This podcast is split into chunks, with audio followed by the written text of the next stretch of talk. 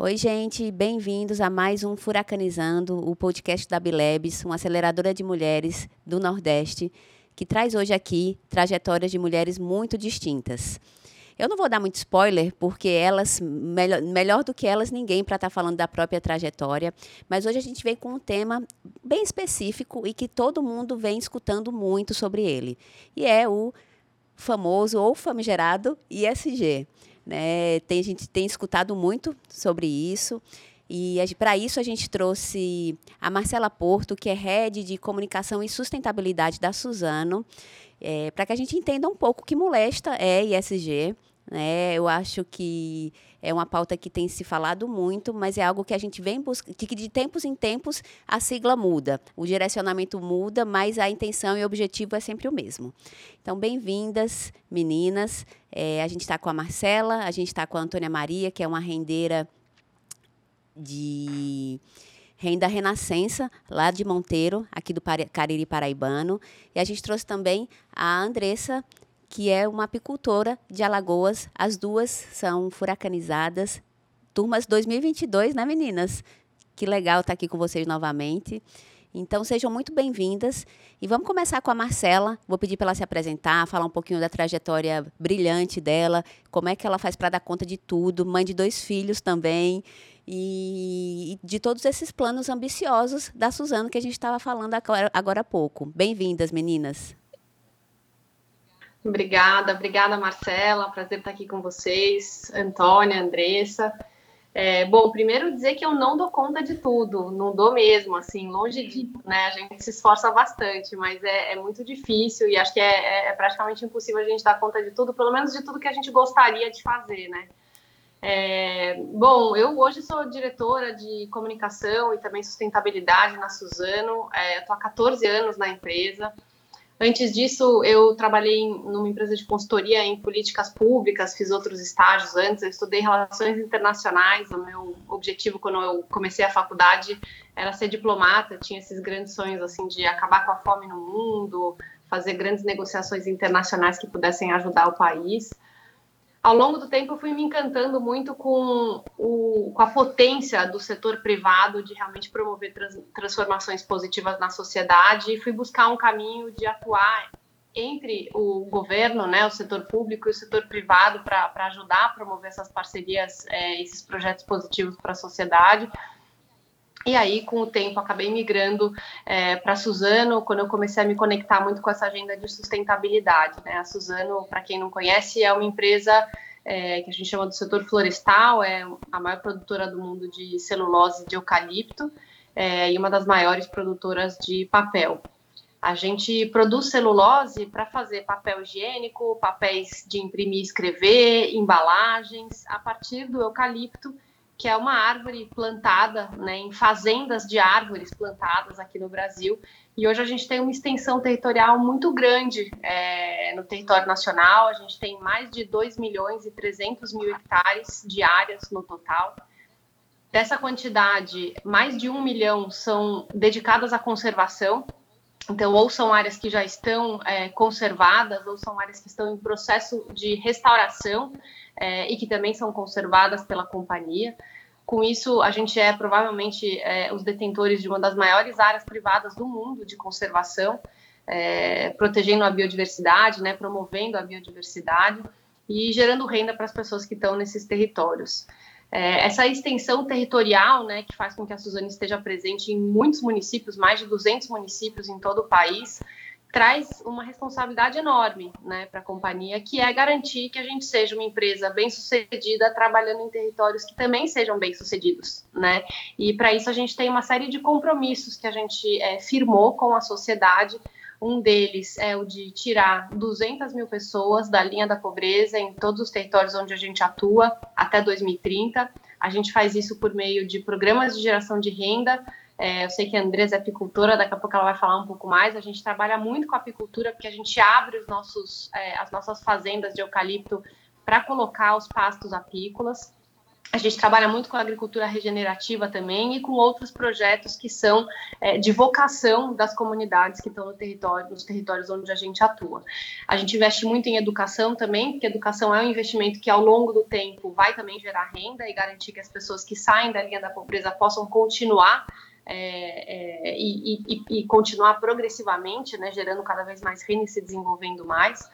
Tem uma outra grande meta que eu acho que é bacana dividir com vocês, que é de conectar 500 mil hectares de áreas prioritárias para conservação, não, não áreas da Suzano, áreas de terceiros, de pequenos, médios e, e grandes proprietários, é, que hoje estão fragmentadas nos três principais biomas é, do país, que são Amazônia, Cerrado e Mata Atlântica. Então, hoje, um dos grandes problemas da biodiversidade brasileira é que as áreas de conservação, embora sejam muitas, elas estão desconectadas umas das outras, e com isso, a biodiversidade, tanto a fauna quanto a flora, tem dificuldade de prosperar né, e, de, de, se, de se promover. Então, com a conexão desses fragmentos até 2030 também, a gente espera ajudar muito na promoção da biodiversidade é, no país. E a gente tem outras metas que são mais conectadas com a questão climática, como, por exemplo, oferecer até 2030 também 10 milhões de toneladas de produtos que são, são de origem renovável para substituir é, produtos que hoje são feitos a partir de fontes fósseis, né, notadamente o plástico. Então, é uma empresa muito grande, tem uma atuação global, a gente impacta mais de 2 bilhões de pessoas no mundo todos os dias com os nossos produtos e a gente tem um, uma vontade muito grande é, de possibilitar que as pessoas tenham melhores escolhas para fazer, né? Substituir produtos que hoje, por exemplo, são de plástico, é, consumir cada vez mais produtos renováveis aumentar a sua geração de renda, a sua empregabilidade, melhorar o desenvolvimento nas regiões onde a gente atua. Como a gente tem uma extensão tão grande territorial, no geral a gente está em áreas mais remotas né, dos centros urbanos, então áreas menos atendidas pelo governo em termos de serviços públicos, de educação, é, das questões mais básicas né, de saúde. Então, a Suzano se coloca nesse papel não de resolver os problemas, mas de ser parte dos problemas e também parte da solução para os grandes desafios que a gente tem hoje na sociedade.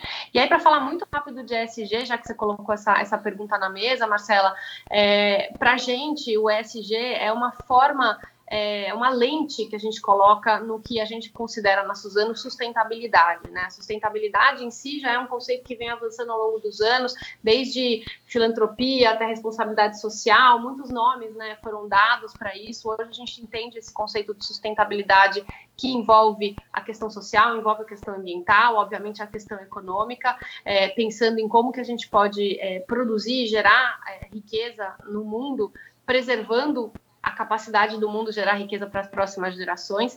E o ESG, na verdade, é uma, é uma forma do mercado financeiro, especificamente, olhar para a sustentabilidade e conseguir atribuir a isso um valor financeiro, né? Por quê? Porque, historicamente, as empresas que, que investiam muito em sustentabilidade quando passavam por algum momento mais difícil econômico, por algum tipo de crise, tiravam a sustentabilidade ou reduziam os projetos de sustentabilidade era uma das primeiras medidas né, que as empresas é, faziam para poder equilibrar ali o seu, o seu balanço financeiro.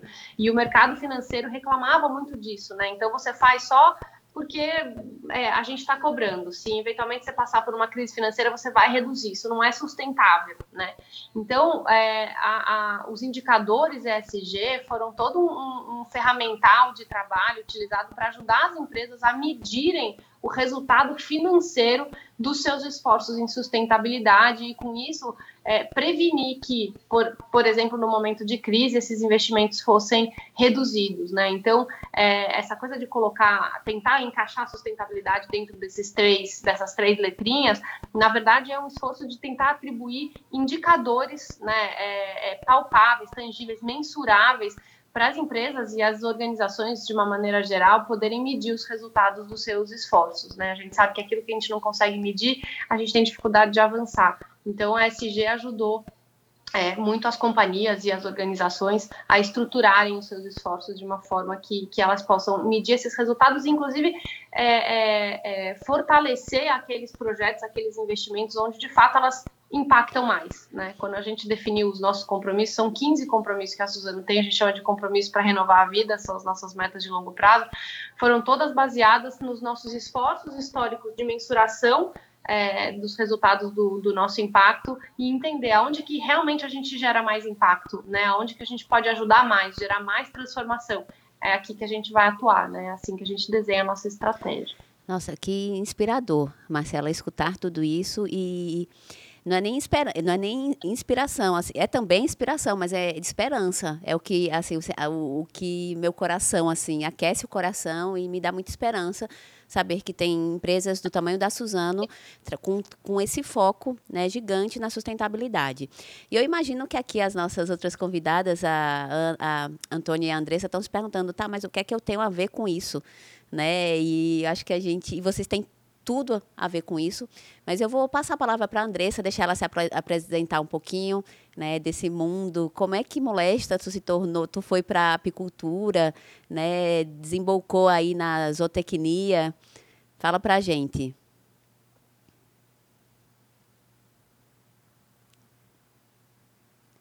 Acho que ela está no mudo. Desça. Está desligado o microfone. É. Deixa ela. Agora, quase. Não, foi não foi? Pronto. Não. Tá ligando? Agora sim. Foi. foi. Pronto. É, então, eu comecei a minha, minha trajetória né, com apicultura ainda na minha graduação. É, eu estava escutando a amiga falar aí e relembrei também um pouco de quais eram os meus objetivos quando eu comecei, né? Porque até então eu estava na universidade, já estava quase no finalzinho do curso, não tinha me identificado exatamente com a área. E foi a partir do sexto período que eu comecei a conhecer as abelhas. E me apaixonei totalmente, porque você viu uma atividade que era ecologicamente correta, você não tinha produção de resíduo absolutamente nenhum, e a polinização das abelhas é tudo perfeito, né? Então ali eu me identifiquei que era a área que eu queria trabalhar. Então, eu fui atrás de pessoas que pudessem me ajudar me ensinar como é que eu faria tudo isso para começar a criar abelhas então, comecei com um baldinho de mel da minha bolsa. Eu peguei um valor, separei e comecei a investir. E logo em seguida, tive já meu retorno e comecei a comprar as minhas caixas. Comecei a comprar as minhas colmeias, só um minutinho. Realidade. Comecei com as minhas colmeias. A realidade da mulher empreendedora brasileira, né? Comecei com as minhas caixinhas e fui colocando os meus produtos no, no, catálogo, os meus clientes foram conhecendo, e a partir daí eu vi a necessidade de criar a minha marca mesmo. Então, é, dei vida a Polinizadoras, que é a marca no qual eu comercializo os meus produtos, que eu produzo no meu apiário, que fica em Paripueira, e trabalho com uma coisa que eu amo e eu, me, eu, eu sou hoje satisfeita por causa disso. Era um sonho que eu tinha e hoje eu sou totalmente realizada. Obrigada, Dessa. Eu vou pedir para dona Antônia falar um pouquinho para a gente da, dessa realidade rendeira aí de Monteiro, que é o centro, né? Ganhou um título, né, Antônia? Agora, de capital latino-americana da renda renascença, não foi? Algo assim? Foi, foi um título, né? O, o pessoal do Conselho da Argentina, do Chile e do Uruguai estiveram aqui, desses conselhos, e aí fizeram todo o trabalho e atestaram que estava, né, as informações que tinham sido colocadas quando foi para concorrer estavam é, confirmadas, então a Paraíba Monteiro ganhou o selo, né? Eu vi. E a gente fica Super feliz orgulho, um orgulho gigante para Paraíba e para o Brasil, né? E como é que tu foi começar a, a fazer renda? Então, é um, é um trabalho né, muito, muito cultural daqui, da nossa região. A gente começa desde cedo, desde cedo sete, oito anos, porque a gente vê a nossa mãe fazendo e, e a necessidade financeira nos obriga a, a fazer também. Então, a gente começa logo cedo a, a fazer essa, a fazer a renda. eu comecei, eu comecei com minha mãe, minha mãe já começou com, com minhas avós, e assim a gente vai é, aprendendo desde cedo. Né? E a renda, ela tem conquistado esse espaço e também tem nos, nos fortalecido, principalmente como mulheres, né?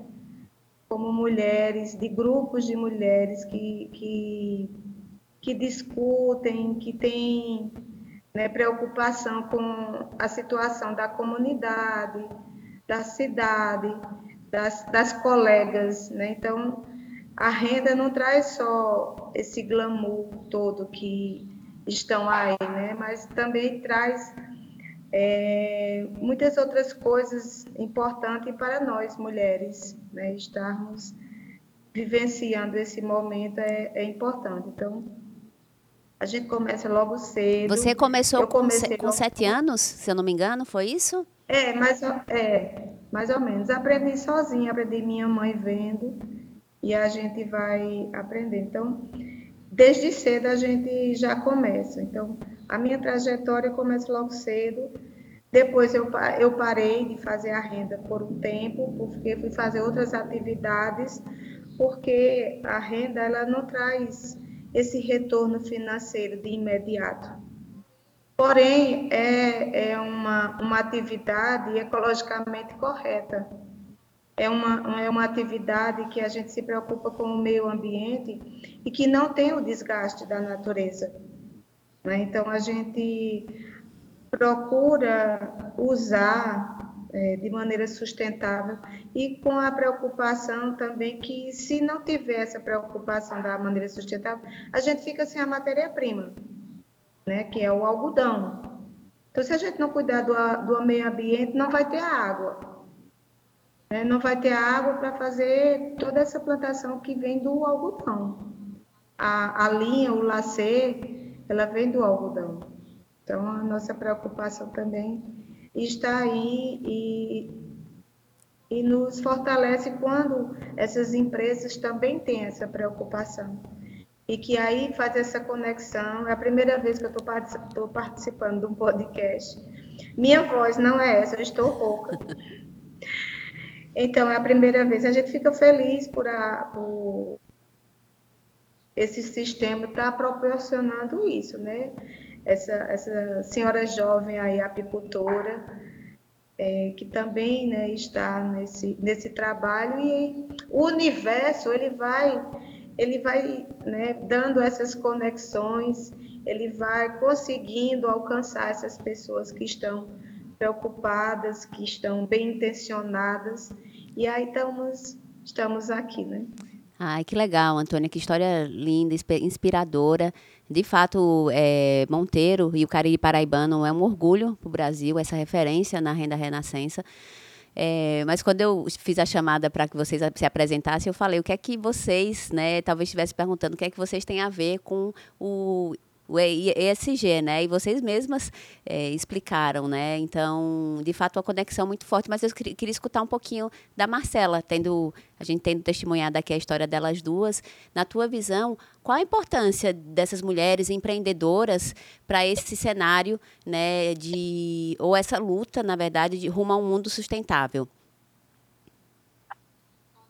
Nossa, essa pergunta é super ampla, né? Eu vou tentar dar um pouco do recorte Suzano aqui, até porque eu acho que a Andressa e a Antônia podem falar, que a história delas fala, fala por si só, né? Mas, bom, é, quando a gente olha para o Brasil, a maior parte das empresas, e no mundo, na verdade, é, a maior parte das empresas são empresas familiares, que são fundadas e iniciadas por empreendedores, né? Assim começam os negócios, né? Uma pessoa que tem uma ideia, tem um projeto, tem alguma aptidão, né, algum talento e começa a colocar isso em prática, é, encontra ali no, no, seu contexto né, as, as, as condições necessárias para fazer com que, esse, com que esse negócio prospere e dali isso vai crescendo. Né? A própria Suzano é uma empresa que ainda tem um acionista de referência que é familiar, né? foi uma empresa fundada pelo Leon Pfeffer há quase 100 anos atrás Então, não é uma empresa de controle familiar mais, mas é uma empresa que tem uma grande referência ainda de uma, de uma família controladora. E quando você vê é, a história desse negócio, o quanto que ele se transformou ao longo do tempo, você percebe a força do empreendedorismo, né, dentro dessa companhia. Assim, começou como uma empresa de comercialização de papéis, é, não era nem uma indústria de papel. Ela fez um salto num momento muito determinante, assim, que teve muita força das mulheres nesse momento, né, que pela história da Suzano, é, o Leon Pfeffer, quando deixou de ser um vendedor de papéis para ser um industrial produtor de papéis, ele e a mulher dele venderam a casa onde eles moravam, tiraram os filhos da escola particular, foram morar numa pensão né, próximo da Estação da Luz. E ela tinha joias de família que ela tinha trazido, né, da Europa, fugindo da Segunda Guerra Mundial. Ela vendeu todas essas joias de família para eles comprarem uma máquina de papel. Então foi pela coragem mesmo dessa família que a indústria, né, a empresa deu esse passo para se tornar uma indústria mais alguns anos para frente, é, para além de uma indústria de papel, ela passou também a ser uma indústria de produção de celulose, né? Foi a Suzano que desenvolveu em escala industrial a produção de celulose de eucalipto, colocando o Brasil aí no centro dessa, dessa indústria mundialmente. E o papel das mulheres dessa família sempre muito presente, né, dando, dando coragem, aí, dando perspectiva para esses empreendedores. Não foram as mulheres empreendedoras, no caso, né, diretamente no negócio, elas não atuavam diretamente no negócio, mas sem dúvida, é, junto do, da sua família, deram toda, deram toda essa força. E quando a gente está nos territórios hoje, onde a gente atua, a gente vê a força das mulheres empreendedoras e a gente tem é, é, estimulado e investido cada vez mais em projetos liderados por mulheres. Então, um desses exemplos, é, no norte do Espírito Santo, a gente apoiou um grupo de mulheres empreendedoras que eram agricultoras, né, historicamente, eram mulheres é, é, que sempre trabalharam na agricultura, elas, suas mães, suas avós, né, era a única fonte de renda ali na, na região para essas mulheres, e elas queriam ter outras opções né, para exercitar ali a sua, a sua potencialidade né? E começaram a trabalhar com artesanato. Começaram a bordar, bordar bolsas, bordar chinelos é, com contas. Isso foi dando certo, foi dando certo. Mais mulheres foram é, é, se aproximando dessa iniciativa e a gente é, lançou lá na região um edital justamente para para além dos nossos projetos já mais tradicionais, como eu comentei, da apicultura, da agricultura regenerativa, avaliar quais outras vocações apareciam ali naquela região que a gente, como empresa, pudesse apoiar né, e ajudar essas iniciativas a crescerem. E, e foi aí que a gente investiu nessa iniciativa chamada Pérolas de Cor, e elas receberam lá um investimento e se profissionalizaram, fizeram cursos, melhoraram as técnicas de vendas, melhoraram o controle né, de pedidos, de estoque. A gente fez um curso para elas de vendas online, para elas também poderem aproveitar os recursos aí das mídias sociais para colocarem o seu produto é, à venda, né? É, e esse é, é, só um dos exemplos, mas a gente vê mais e mais o quanto que as iniciativas lideradas por mulheres tendem a prosperar, né? As mulheres são muito comprometidas, elas são muito, é, é, elas criam uma rede de proteção muito grande, né? Eu tô vendo aí a Andressa com a, com a filhinha dela, eu também tenho dois filhos pequenos, eu sei o quanto que é importante a gente ter essa rede de proteção é, para conseguir conciliar tudo, né? Como eu falei, eu, não, eu tô longe de conseguir fazer tudo, mas eu tento da melhor forma possível conciliar para dar atenção, né, a todas as frentes. E as mulheres conseguem fazer isso, né, muito bem. Elas conseguem construir essas redes de apoio, elas conseguem ter é, uma empatia para entender o olhar do outro, entender qual é o produto que elas podem desenvolver que interessa mais aquele cliente, aquele potencial cliente. E a gente tem, tem visto com, com, com muito, muito, muito bons resultados, a gente tem recebido muitos bons resultados de projetos liderados por mulheres, e essa, sem dúvida, é uma das tendências aí no investimento social privado, investir cada vez mais em, iniciativas é, comandadas por, por mulheres. E, assim, te escutando, assim, eu fico refletindo na, na jornada da Bilebs, né? A gente está recém-completo os quatro anos e vamos terminar 2022 com 1.400 mulheres que já passaram pela nossa metodologia. É uma metodologia autoral que entende a dificuldade, de fato, do empreendedorismo feminino, porque, é, infelizmente, apesar do Brasil hoje é, apresentar um número de 10, mais de 10 milhões de mulheres empreendedoras, até o final de 2021, o empreendedorismo para as mulheres ainda é mais difícil, apesar de tudo, de tudo isso que você falou aí.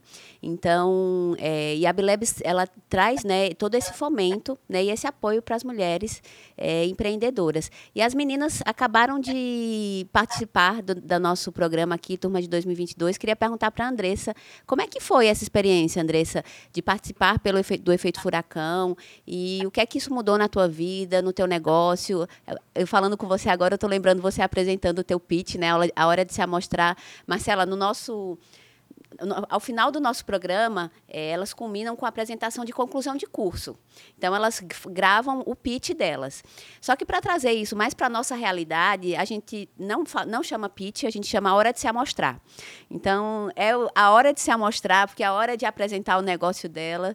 E eu estou lembrando aqui, é, especificamente, Andressa, o, a turma dela foi, foi presencial, lá em Alagoas. E aí ela apresentou, muito tímida, estou lembrando, mas conta, Andressa, como é que foi essa jornada e o, qual foi o impacto disso na tua vida?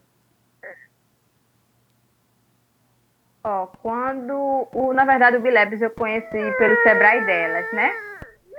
É, eu participei de um evento e aí, durante a apresentação, é, a, a, apresentadora citou que teria o Bilebs e que era um programa de aceleração de empresas femininas e eu fiquei super empolgada em participar.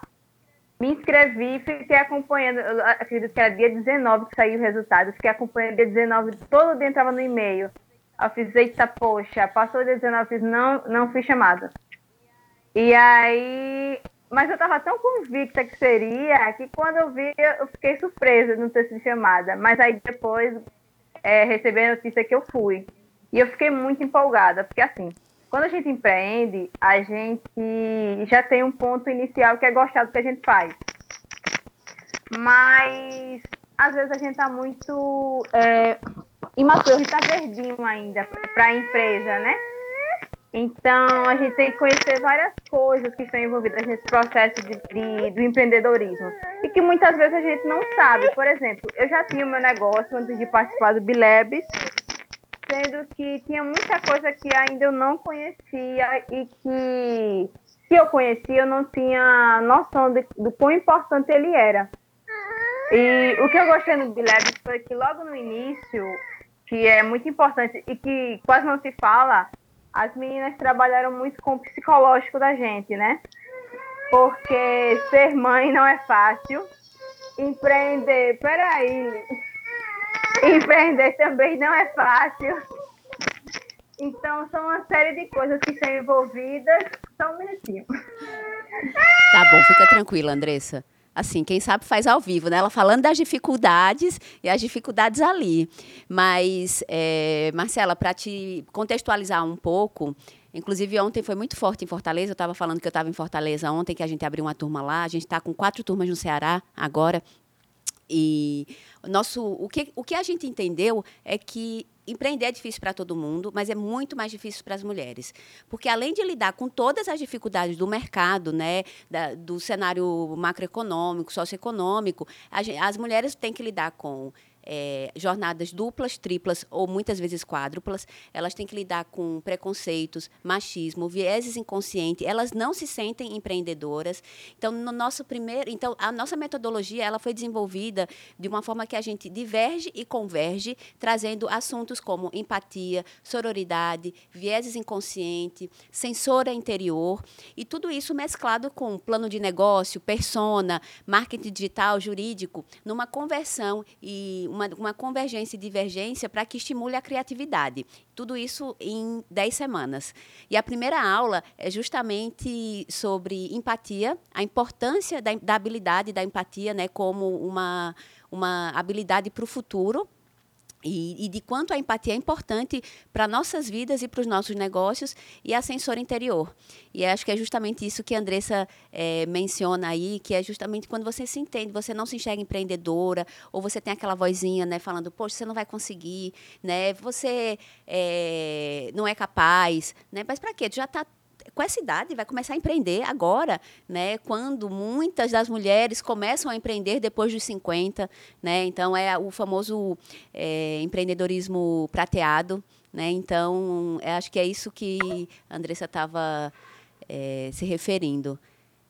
E, Antônia, conta pra gente como é que foi essa jornada na Bilebs, como é que isso transformou, como é que você experienciou isso?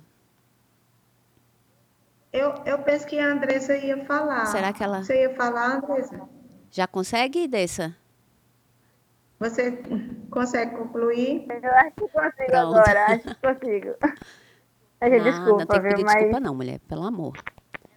É o seguinte, e eu estava falando sobre essa questão do psicológico, né? Porque ser mãe não é difícil quando, quando você tem toda uma rotina de dentro de casa, de ser mãe, de gerenciar uma empresa, às vezes fica complicado, ainda mais quando você faz tudo isso sozinha, né?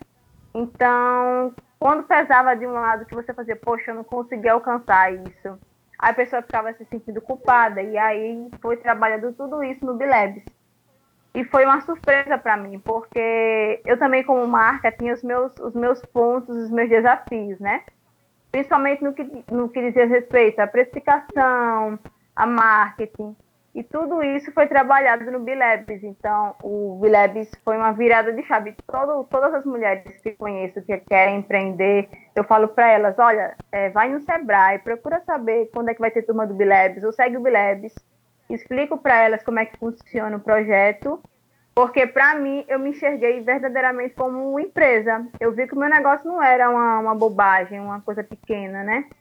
É, tem esse poder. Eu vi que realmente era algo sério, que eu precisava levar aquilo ali a sério, porque eu quero crescer como empresa. Isso é um objetivo que eu tenho e eu sei que eu vou chegar lá. Então, o Bilebs ele veio justamente para reacender essa chama que eu tinha como empreendedora. Então, a virada foi dada. Eu comecei a procurar outros meios também para aprender mais, porque o Bilebs ele dá aquele empurrão, mas você também tem que ir, ir correr atrás de mais aprendizado, correr atrás de pessoas que incentivem você. E foi isso. Para mim, foi uma, um uma das melhores coisas que me aconteceu como empreendedora. Ai, meu Deus, não vou dormir hoje, viu? São muitas emoções numa semana ah. toda. Às vezes, eu, eu quando a gente está em casa, é, eu não, quando não estou muito em campo, a gente conta com uma, uma equipe de mais de 15 mentoras e facilitadoras. E quando eu não estou, assim, passo algum tempo sem ir para campo, é fácil da gente não enxergar e até esquecer o impacto que a gente causa, na, o, o quão transformador. E a Antônia, quando eu tive aí agora no encerramento da turma, dia 5 de setembro, eu, eu saí daí com o coração tão quentinho. Foram 320 quilômetros de volta para a capital, aqui para João Pessoa, mas assim, com aquela certeza, assim, que a gente está realmente no caminho certo da transformação e do impacto da, dessa do efeito furacão na vida das mulheres. E o quanto eu aprendo com vocês, o quanto é revigorante viver isso.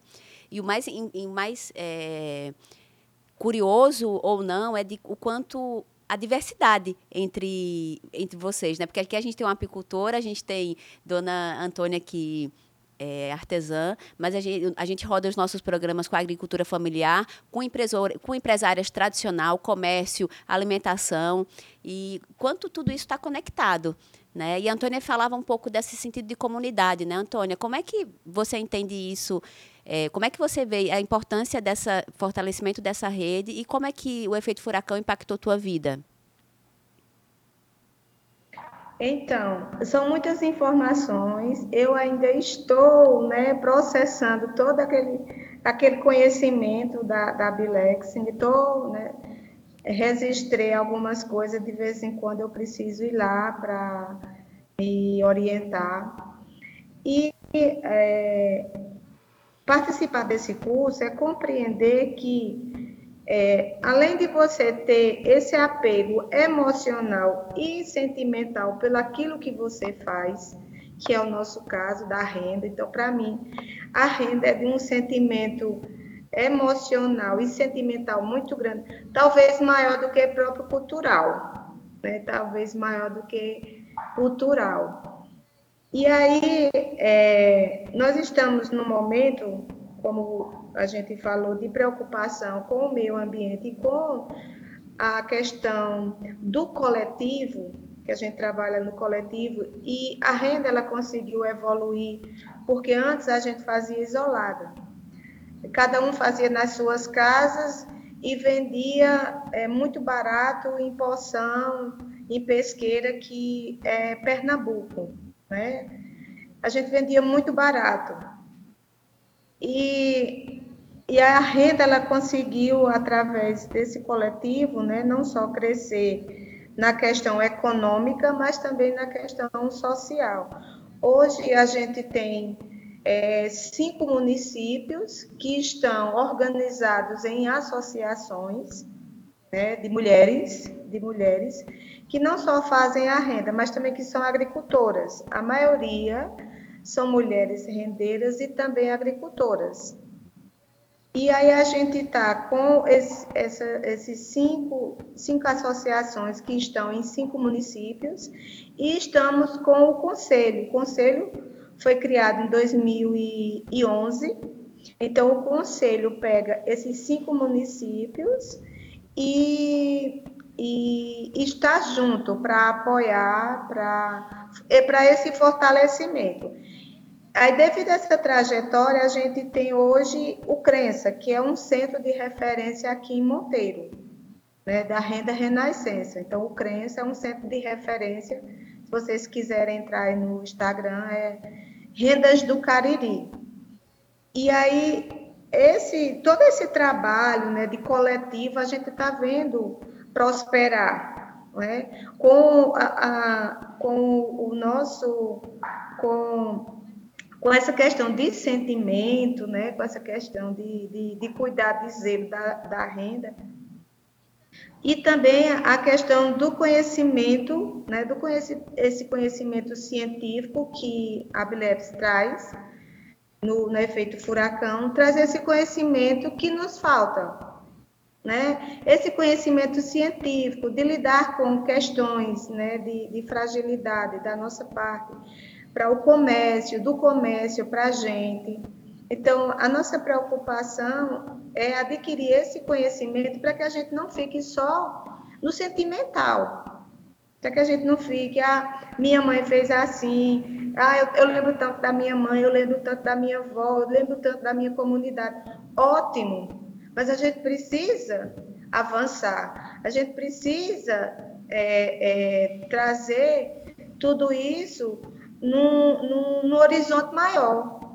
E, interessante também trazer os jovens para estar junto e entendendo que a gente pode fazer essa ligação com essas empresas, né, que também tem essa preocupação, e levar para a comunidade.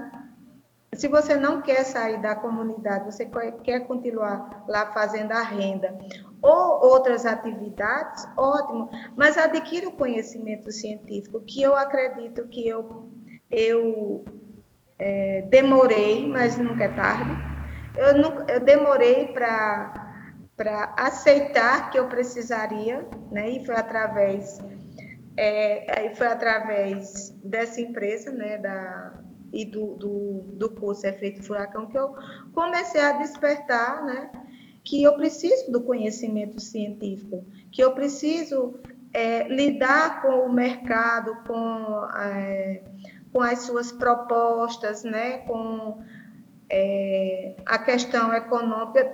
Eu não preciso né, ser essa pessoa é, capitalista, porque o meu, o, meu, o meu receio é que, é que eu, eu vejo a renda como uma fonte de, de capitalismo, de eu querer é, enriquecer enriquecer através da renda e não tendo os cuidados necessários que precisa ter com o meio ambiente, com o coletivo e com as questões sociais.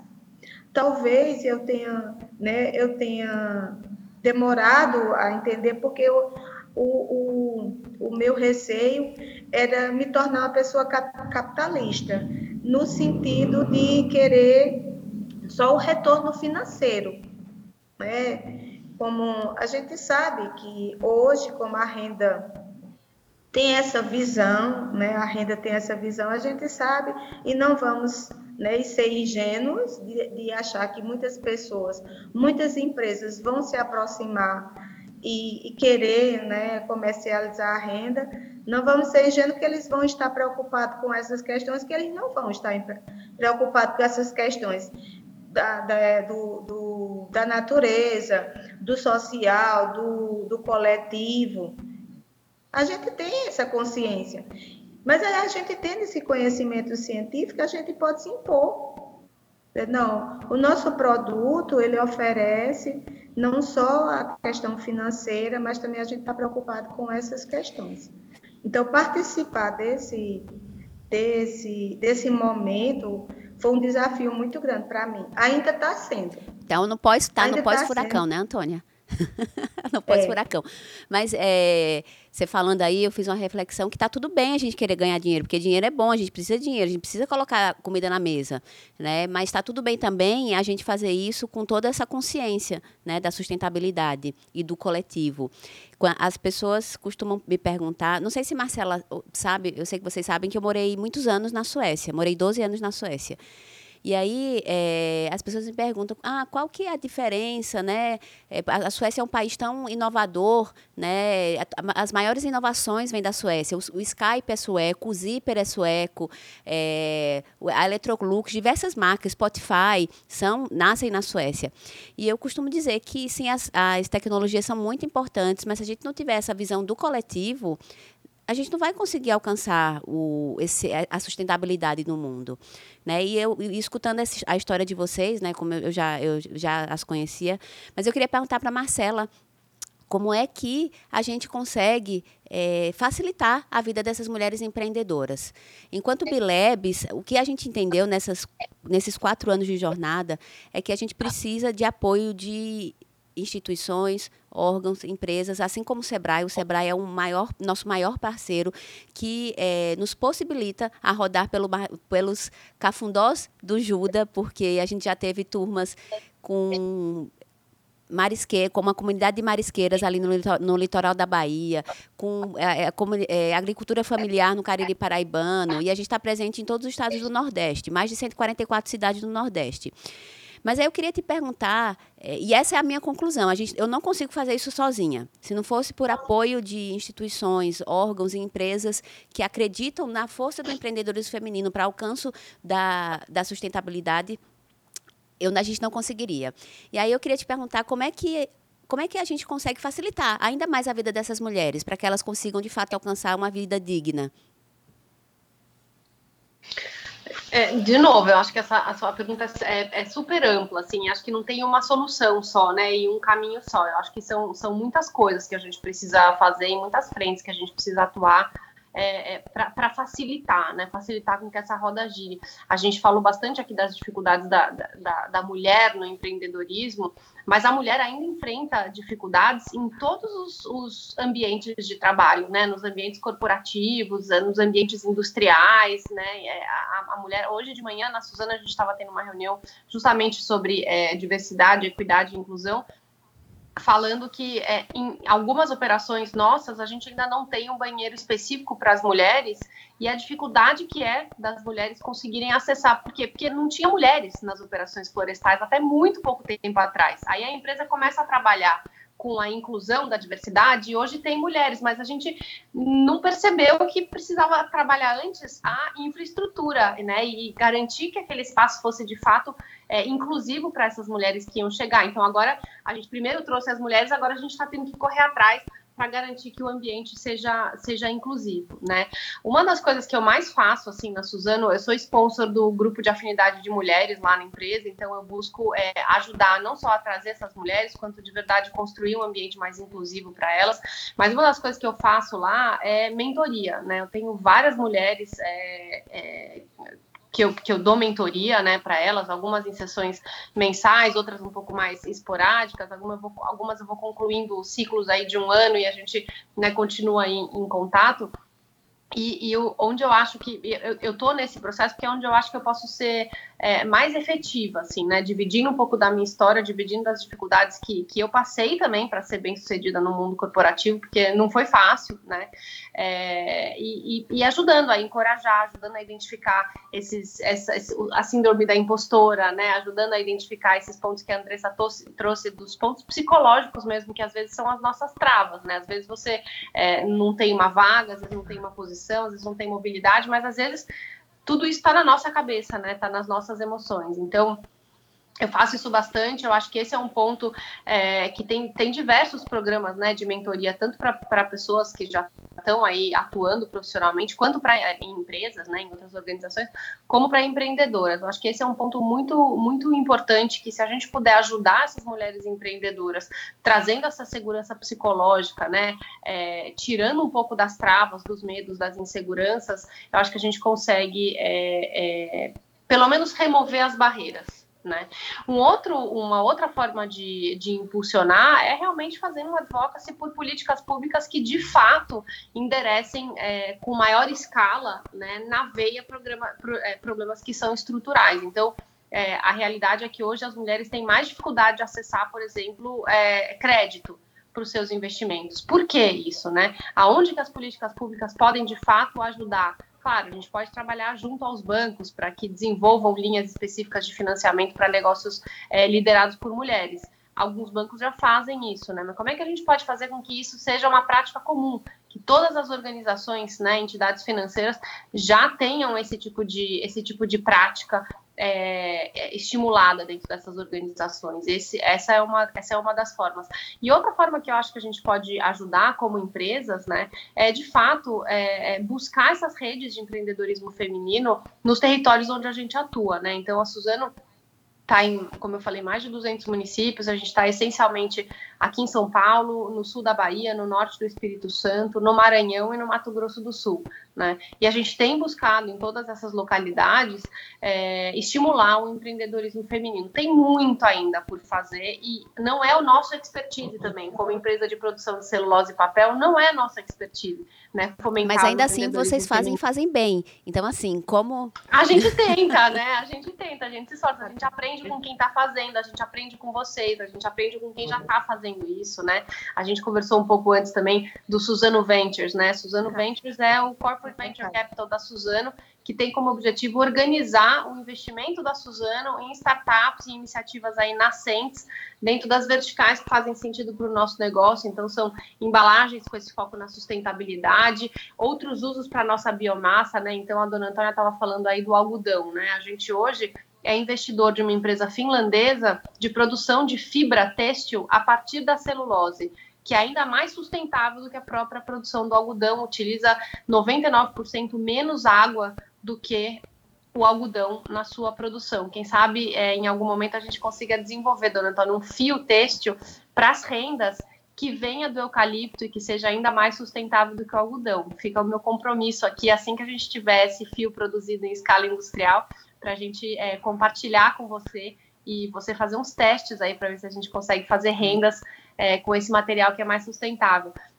Mas a gente investe em uma série de, de usos né, para a nossa celulose, entendendo que a celulose de eucalipto é uma matéria-prima de fonte renovável, a gente investe em outros usos para essa celulose. E agora com a Suzano Ventures, a gente está investindo em empresas, em startups. Quando a gente entra nesse mundo, nesse universo de inovação e de startups, a gente vê muito mais homens do que mulheres. Né? Então, esse é um ponto que a gente já trouxe para reflexão. A gente tem trazido mulheres para o nosso é, conselho dentro da Suzano Ventures, né, para terem esse olhar mesmo mais, mais inclusivo. E a gente tem buscado é, é, mulheres empreendedoras, né, com ações afirmativas mesmo, buscado intencionalmente empresas lideradas por mulheres. Outra iniciativa bacana que a, que a Suzano tem são programas de mentorias para startups. Então, eu sou mentora de um programa de, de mentoria para startups na Suzano e eu escolhi uma empresa que investe em projetos sociais e é liderada por uma mulher. Então, eu escolhi ser mentora dessa startup especificamente por esses dois motivos, né? A empresa chama Social e é uma empresa que montou um, um, sistema, um aplicativo para direcionar aquelas notas fiscais. Aqui em São Paulo a gente tem a nota fiscal paulista, né? Nota fiscal eletrônica. A gente direciona as nossas notas, notas fiscais, o aplicativo do celular, você escaneia o código de o QR Code da, da nota e direciona para alguma instituição previamente selecionada é, por essa empresa para receber esses recursos e, com isso, é, fomentar projetos sociais né, no, no, estado de São Paulo. Esse, é, esse é, um, é, um, projeto estadual. Então, eu fiz questão de escolher uma startup que fosse liderada por uma mulher e que tivesse esse, esse viés social. Mas eu acho que é isso, né? As empresas grandes, elas não têm o empreendedorismo feminino como o seu. Opa, desculpa, que entrou uma chamada aqui, só um minutinho, deixa eu voltar com vocês. Elas não têm o empreendedorismo feminino como o seu, como o seu negócio principal. Então é mais difícil da gente de também enxer buscar de enxergar, né, Marcela? Como é que, como, como é que o empreendedorismo feminino está conectado com, a, com meu, meu, a minha atividade principal, com o meu core. Né? Mas de tudo que você falou, assim, eu, duas coisas que é, me chamaram bem a atenção é a questão da mentoria. Inclusive, a gente tem um, um episódio gravado só sobre mentoria. Hoje, a Bilebs acumula mais de 1.500 horas de mentoria com essas mulheres que já passaram pelos nossos programas, porque além dos 10 encontros semanais, nós temos quatro mentorias individuais. Né? Então, assim, a mentoria é um ponto essencial do nosso programa para que a gente consiga alcançar o que a gente almeja. É, eh, falamos também bastante dessa cultura. Eu fico muito feliz em escutar o, esse trabalho que vocês fazem na Suzano, porque é de uma é, é muito essencial para que a gente consiga realmente estar tá vencendo esses obstáculos, como você bem colocou, são tantos, né? Não dá para atuar só numa frente. A gente tem que estar tá atuando assim de uma forma muito ampla. E uma outra, uma, um outro ponto que você comentou também é, eu acho que, eu, que eu sempre comento isso nos no teus posts é sobre a intencionalidade. Essa a tem que ser de propósito. Se a gente não, não começar a fazer isso de propósito intencional, né? Se você não olhar para e é uma coisa que você treina, o teu olhar. Você treina o teu olhar, né? De entrar num restaurante, quantas pessoas pretas tem nesse restaurante? Começar a fazer esse exercício de uma bancada. Quantas pessoas, quantas mulheres tem na bancada, quantos indígenas, quantas é, pessoas pretas. Isso não é o que a gente está acostumado a fazer porque a gente excluiu essas pessoas do nosso convívio, eu, pelo menos, no meu ambiente privilegiado. E, e é difícil fazer isso, sabe? É muito difícil. Então, essa intencionalidade, é, inclusive nas leituras, por exemplo, eu, eu gosto muito de ler, ler é um, um hobby, e assim, em todo mês eu tenho que escolher, assim, eu priorizo livros de mulheres, não todos, né? Mas literatura nacional, eu leio muita literatura estrangeira, e eu me, quando eu comecei a listar, o ano passado, quando eu fiz a minha lista de livros, eu falei, meu, muito livro estrangeiro, vamos começar a ler literatura nacional. E senão Exato. não faço. Senão você não consegue dar voz a essas pessoas. A gente tem muita gente boa aqui. Então, a intencionalidade é de fato algo muito, muito necessário. Meninas, a gente podia passar aqui o, a tarde inteira conversando, tá, assim, tá muito gostoso. Eu estou muito feliz de ter de ter podido trazer três realidades tão distintas aqui e conectar. Mais feliz ainda por ter encontrado conexões e sinergias, né? Quem sabe, dona Antônia, vai estar tá testando aí fazer uma renda com um, um fio texto aí da, da Suzano. Fiquei, fiquei até um pouco emocionada, para falar a verdade. Mas eu, ou então, ou então a gente pode fazer uma parceria, viu, dona Suzano, para como a maioria das rendeiras são agricultoras, a gente pode fazer uma parceria de reflorestamento. Com certeza, com certeza. Vamos, vamos falar sobre isso. Pronto, aí já, já ajudava na, na, na questão do ambiente e também de todo esse pertencimento que às vezes nos falta em relação à nossa região, né? Então a gente cuidar daquele solo e tendo essa preocupação que esse solo vai ser cuidado porque ele vai me dar fruto, né? Sem dúvida, vamos falar sobre isso. Uma das coisas que a gente mais conhece na Suzana é justamente solo, né? É, plantio, regeneração, restauração e agricultura. Então, podemos, sem dúvida, com o maior prazer, dividir esse conhecimento aí em, em, em qualquer momento que possa contribuir com vocês. Vamos conversar. E, gente, é, a gente de fato tem que acabar o nosso papo, mas antes disso eu queria pedir para Andressa, Dona Antônia, deixe falar um pouquinho do negócio, né? Como é que as pessoas encontram vocês, compram os produtos, como é que faz? Vamos, vamos ter uma hora, uma horinha de se amostrar agora.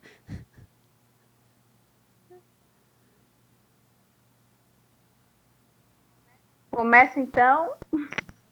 Pode sim. Pronto. É, a gente tem o Instagram, que é o Polinizadoras Bi, e a gente lá apresenta todo o nosso catálogo nossos produtos. Estão todos lá para quem quiser conhecer um pouco mais. É, nós enviamos para todo o Brasil, para fora também, se for necessário. Então, as pessoas que estiverem interessadas em conhecer um pouco dos produtos das abelhas de Alagoas, de Maceió, é só visitar lá o nosso Instagram e falar com a gente. Tem um linkzinho na bio que já vai direto para o nosso Instagram para o nosso WhatsApp, que. Obrigada, Andressa. E, dona Antônia, como é que a gente faz para comprar as suas rendas?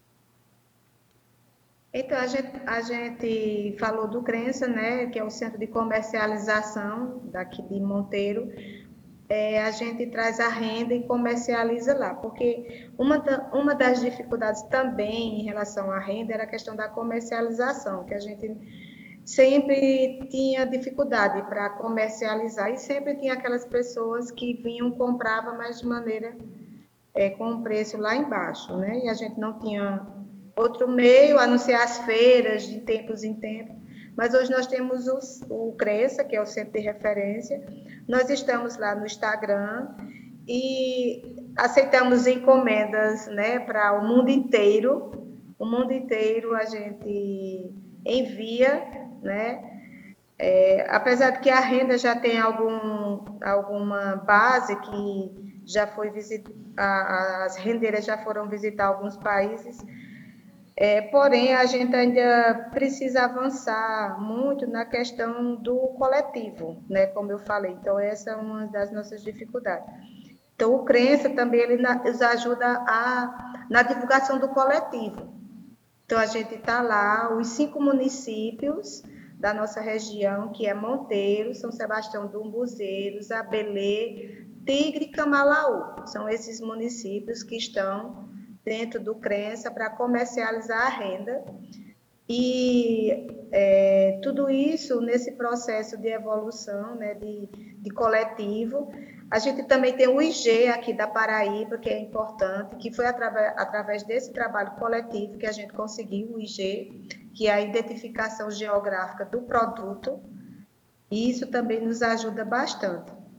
Então, é, a gente participa hoje do conselho, que é o Cona Renda, que está junto né, do CRES e dessas associações, e também tem uma cooperativa. E aí, é isso aí, a gente nos procura lá no, no Crença, ou através do Instagram, a gente direciona porque ainda não temos a nossa marca, mas vamos, né, através de todo esse conhecimento científico que a gente está adquirindo através desses parceiros, né, de Marcela com a sua empresa e os demais. Então a gente tem a nossa proposta é de fazer é, é, um produto, né, nosso é, não é individual, mas é um produto né, que cada um, né, dentro da renda, cada um vai se, se identificando. As pessoas às vezes gostam mais de, de colocar o brinco da renda. Ó. As pessoas gostam mais de fazer brinco, né, tipo acessórios. Tem pessoas que gostam mais de fazer roupas, tem pessoas que gostam mais de fazer é, cama, mesa e banho. Eu, é, eu, eu tenho a intenção de fazer uma linha com aplicação que barateia mais, porque a renda é um produto caro. A renda é um produto caro. E é caro também porque ele tem uma duração muito grande. A renda não é um produto descartável que você usa, é, daqui a um tempo você joga fora, não. A renda é um produto é, durável, muito durável. Então, isso, né, ele é caro.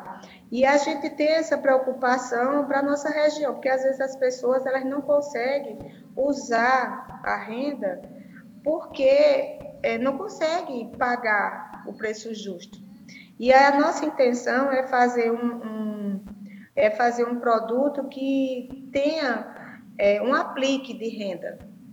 Né? Se você não, não quer, às vezes também não quer ter uma peça toda de renda, você tem a aplicação, né? Fica mais, mais em conta e, mesmo, e ainda assim você tem uma renda renascença em casa.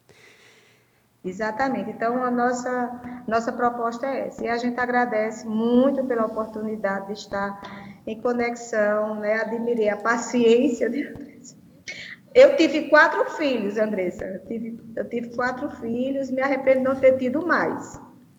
Então, eu estou admirada com sua paciência aí de estar tá tendo né, é, a concentração de estar tá falando das suas coisas e dando atenção a, a seu bebê. Então, parabéns aí, viu? É isso mesmo, é paciência, sabedoria, né? Porque ser mãe é, é você de ir do inferno para o céu. É você nesse, estar nessa conexão, né? De, de, de ser mãe é isso é, eu acho muito feio essa questão ser mãe é padecer no paraíso. De, de jeito nenhum. É uma conquista diária. Então, parabéns a você por ter ficar desse tempo todo aí. Paciência e sabedoria, né? Estar aí conversando e siga sua jornada, sua trajetória, e vai, você vai ter muitos frutos. Verdade, Antônia. Não só, não só da sua família, né? Mas profissional também. O nosso, a nossa gravação foi de fato o, o nosso hashtag Vida Real, que a gente fala tanto na, na no nosso efeito furacão. Para encerrar. Eu estou emocionada. Ah, eu também. Obrigada, Antônia. Obrigada, Andressa. Eu queria perguntar se Marcela quer deixar um recadinho final. Ah, eu quero agradecer muito. É, assim, eu, uma das coisas que eu mais gosto no meu trabalho é poder estar né, nos territórios. Eu sempre falo que eu, eu moro em São Paulo, no escritório da Suzane aqui na Faria Lima, é o lugar mais comercial, assim, artificial que vocês podem imaginar, né? Porque é, é uma empresa que produz nos territórios onde a gente está plantando e, e, e, produzindo, né, industrialmente, e a gente está aqui nesse escritório corporativo. Então, uma das coisas que eu mais gosto é, é, no meu trabalho é justamente poder ir para a floresta, poder ir para as operações industriais, né, poder visitar, conhecer as histórias das pessoas. E essa é uma oportunidade é, incrível de conhecer um pouco da história de vocês, ver quem está de fato aí fazendo a diferença, quem está lutando no, no, dia a dia aí para equilibrar todos os pratinhos, né, e, e ainda assim conseguir ter um sonho, empreender e crescer. Então, Parabéns, obrigada por dividir comigo a história de vocês, Dona Antônia e Andressa. Obrigada, Marcela, pelo seu trabalho, pelo convite também, a oportunidade de estar aqui. É, é uma inspiração poder escutar o que vocês estão que vocês estão fazendo, a transformação que vocês estão promovendo e me colocar à disposição aí no que eu puder ajudar vocês. É... Venha, conhecer a, venha conhecer a Caatinga, viu? Eu vou, eu vou, eu vou. Eu tive recentemente no Maranhão. É, vamos ver se a gente consegue planejar aí uma, uma visita. Eu quero que você contou que a, que a renda é um, é um, bem durável, né? Eu tenho aqui na minha casa uma toalha de renda renascença da Paraíba, que era da minha avó. Então, eu sou testemunha de que, de que, de verdade, a gente pode passar esse, esse trabalho aí de geração em geração. Então, parabéns pelo trabalho de vocês. Espero poder conhecer pessoalmente aí muito em breve. Ah, eu quero agradecer a todas vocês. É um prazer estar aqui trazendo essas para quem está escutando, para quem está assistindo, trazendo realidades tão distintas, fazendo essas conexões e mostrando a importância do empreendedorismo, do empreendedorismo feminino para a sustentabilidade de fato do nosso mundo. Então, muito obrigada e até a próxima.